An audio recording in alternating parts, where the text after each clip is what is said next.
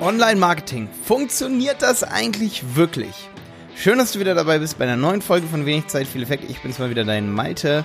Und ja, heute geht es um Online-Marketing und ob das wirklich funktioniert. Ich meine, viele zweifeln ja so ein bisschen daran, zweifeln vielleicht äh, ja an den Techniken, die man da so einsetzen kann, zweifeln vielleicht an sich selber oder zweifeln an ihrer Agentur oder zweifeln vielleicht hoffentlich an ihrem Angebot auch. Äh, hör dir dafür meine letzte Folge an, mach dein Angebot sexy, ein Alster und was gegrilltes. Da rede ich ja über die Angebotsaufbereitung. Ja, ähm, die Folge müsste so am 5. Juni rausgekommen sein, 2019. Heute geht es um Marketing und ob das wirklich funktioniert. Und jetzt geht's los.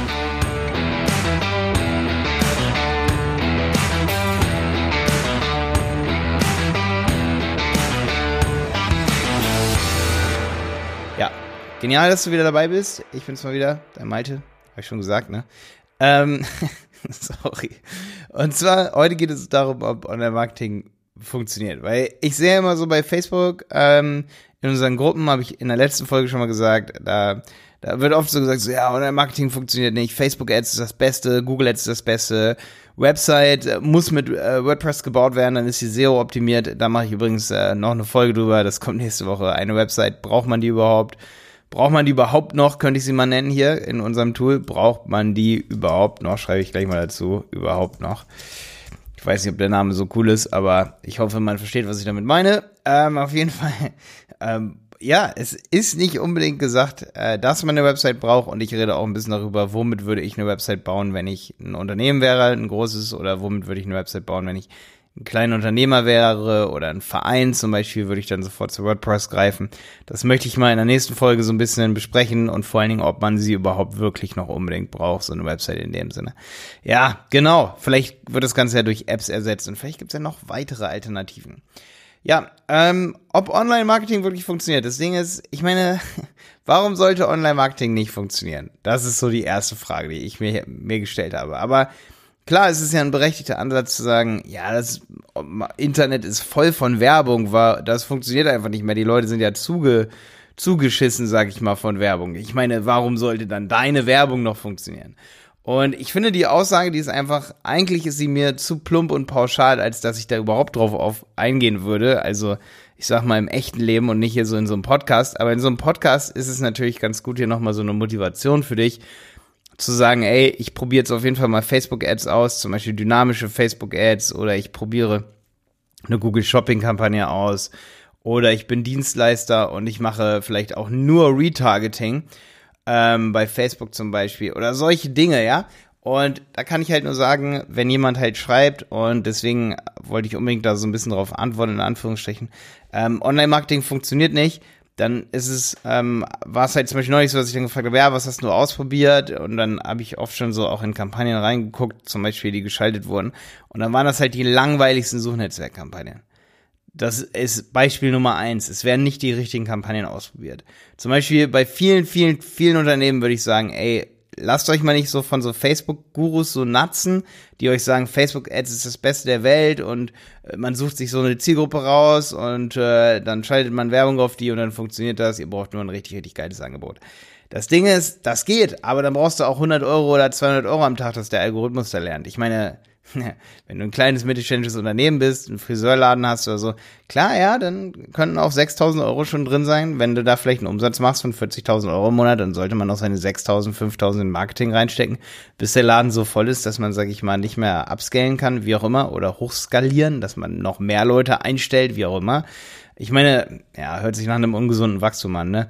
Äh, nachhaltig wäre das nicht. Aber, naja, was ich auf jeden Fall sagen will, ist, dass, ähm, wenn, wenn du jetzt, sag ich mal, Werbung machst, dann solltest du natürlich auch genug Budget haben, beispielsweise, um überhaupt den Algorithmus zum Beispiel von Facebook zu triggern. Also wenn du da 10 Euro am Tag in eine Kampagne reinsteckst, ähm, und das ist nur eine Kampagne, dann wirst du nicht viel Algorithmusdaten haben. Das stimmt schon, auf jeden Fall. Aber wenn ich jetzt auch nur ein kleineres Budget hätte, dann würde ich halt auch bestimmt keine ganz normale Zielgruppenkampagne schalten. Dann würde ich eher nur Retargeting schalten und mir den Traffic vielleicht auch woanders herholen, ja.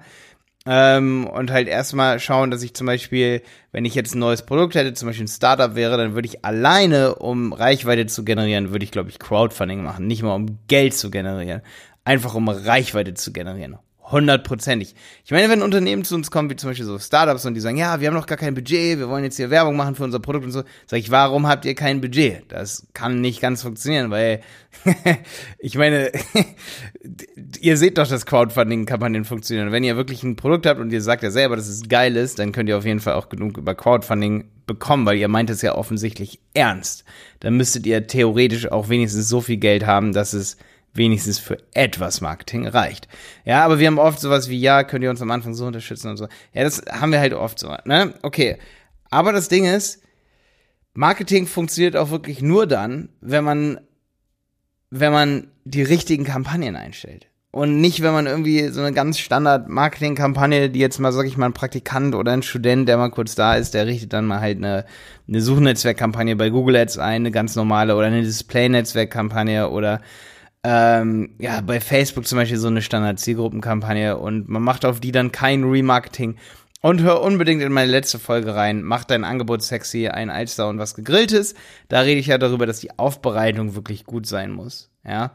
Also, wenn du eine Produktaufbereitung hast, die einfach nicht bei deiner Konkurrenz mithalten kann, schon allein, weil die Preise höher sind, weil vielleicht, ja, da, selbst da kann auch mal eine Website sehr wichtig sein, weil deine Konkurrenz wirklich eine Website hat mit einem guten Formular, ähm, das wird ja, das teasert ja der Stefan Wolf immer so genial an in unserem, oder hat er neulich mal so geil ähm, dargestellt in unserem Google Ads, oder jetzt heißt er Helmwolf Podcast, Helm Wolf Podcast. Schaut mal nach, wir haben übrigens eine Facebook-Seite für Helm Wolf Podcast.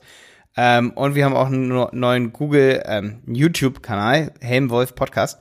Und ähm, da gibt's diese eine Folge über Google Ads für Fotografen. Und da zum Beispiel, da sagt er, ähm, dass halt zum Beispiel Formulare so extrem gut funktionieren, die wirklich auch visuell aufge, äh, aufbereitet sind. Und wenn halt deine Konkurrenz das hat und du hast das nicht, dann solltest du dir überlegen, okay, wo greife ich jetzt im Marketing an? Und äh, natürlich kann ich dann bei Facebook verstehen, zum Beispiel, wenn der ähm, eine Million siebenhunderttausendste ähm, Live-Coach auf Facebook Werbung schaltet, dass derjenige von so viel Konkurrenz in den Schatten gestellt wird, dass ähm, ja das Marketing für denjenigen auf Facebook dann nicht funktioniert. Ja.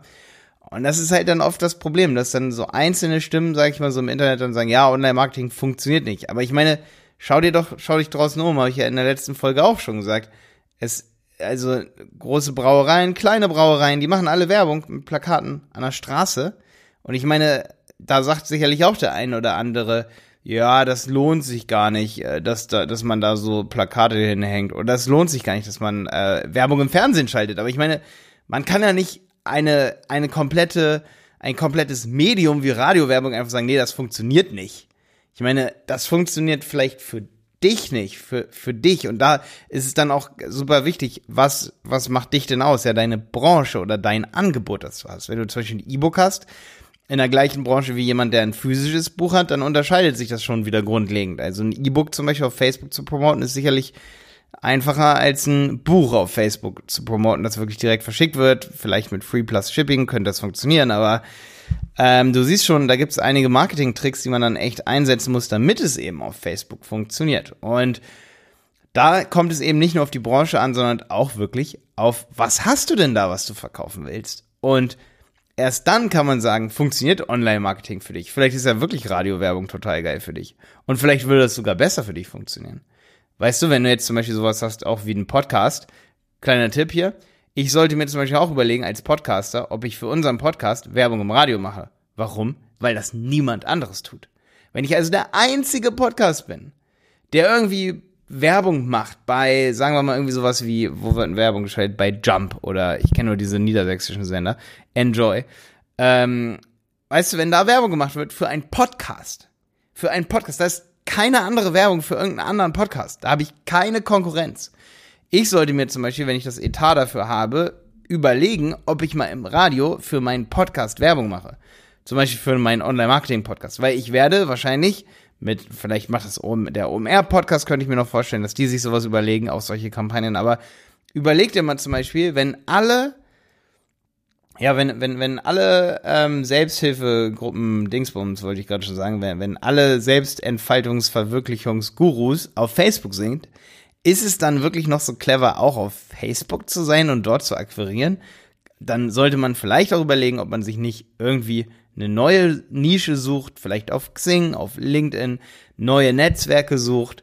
Ähm, ich meine, hätte ich, würde ich jetzt Instagram sagen, ist natürlich genau das gleiche wie Facebook, äh, theoretisch. Aber man sollte sich auf jeden Fall überlegen, ob man sich nicht neue neue Ideen sucht, die vielleicht noch gar kein anderer Guru gegangen ist oder kein anderer ähm, E-Book-Verkäufer oder kein anderer Podcaster zum Beispiel. Da sollte man dann vielleicht sagen, hey, ich stehe so hundertprozentig hinter meinem Produkt, ich will das jetzt machen, zum Beispiel als Startup. Dann sage ich doch auch irgendwie, okay, dann, dann machen wir jetzt, ähm, sage ich mal, auch für ein hohes Budget Marketing, da kann ich nur verweisen, zum Beispiel da, das habe ich neulich, habe ich schon mal hier im Podcast, glaube ich, gesagt, Tarek Müller, der sagt das so treffend, ähm, der Gründer von, von About You, der sagt das im OMR-Podcast, glaube ich, da hat er das gesagt. Ähm, die machen so, die schalten zum Beispiel nur einmal im Jahr oder nur einmal in ein paar Monaten Werbung, so dass sie einen besonders hohen Impact haben. Also warum sollten sie auf zwölf Monate, ich sage jetzt mal eine fiktive Zahl, so ich überlege mir mal was, äh, wenn du jetzt zum Beispiel ähm, 500.000 Euro Marketingbudget hast für ein Startup oder ja, das wäre ein bisschen viel für ein Startup, ne? 50.000, sagen wir mal 50.000 Euro sollte man schon haben an Marketingbudget. Ansonsten hat man, ich meine, was sind 5.000 Euro Marketinguniversum oder so ein Unternehmensuniversum? Ähm, sagen wir mal, du hast 50.000 Euro Marketingbudget. Warum solltest du die auf mehrere Monate aufteilen? Dann hast du ja pro Monat wirklich nur, teilen wir das mal ganz kurz durch 12 oder teile ich mal ganz kurz durch 10, dann hast du 4.000 ah, Euro im Monat. Ich meine, das funktioniert doch nicht. Dafür kannst du ja nicht mal, ne, das, das geht doch nicht. Und wenn du dann aber nur mal einen Monat nimmst und sagst, da mache ich jetzt richtig fett Werbung, um einfach mal eine andere Strategie zu fahren als alle anderen Online-Marketer in deinem Bereich oder die, die dein gleiches Angebot haben mit der Angebotsaufbreitung, da sagst du dann, okay, ich nehme jetzt die 50.000 Euro und kann einen Monat sogar für 10.000 Euro zwei Leute da dran setzen, ja, die das komplett betreuen und dann habe ich immer noch 40.000 Euro für diesen einen Monat und habe einen riesigen Impact.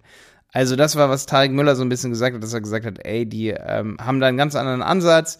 Und ich habe diesen Ansatz auch schon, ich glaube, in der Marketingwelle hier im Podcast am Anfang auch schon mal besprochen und gesagt, es war so ein bisschen meine Idee und das teste ich oft mal aus, wenn ich jetzt so einen Podcast neu habe, zum Beispiel, da haben wir noch, äh, ja, da kann ich nur empfehlen, dass wenn man dann eben das Budget hat für so einen Podcast oder das Budget für für irgendwie ein Produkt, sage ich mal, dass man dann am Anfang richtig, richtig viel Werbung darauf eben schaltet und richtig viel Rabatz macht und da wirklich dann sein, seine, seine Ressourcen am Anfang so richtig nicht schon reinballert.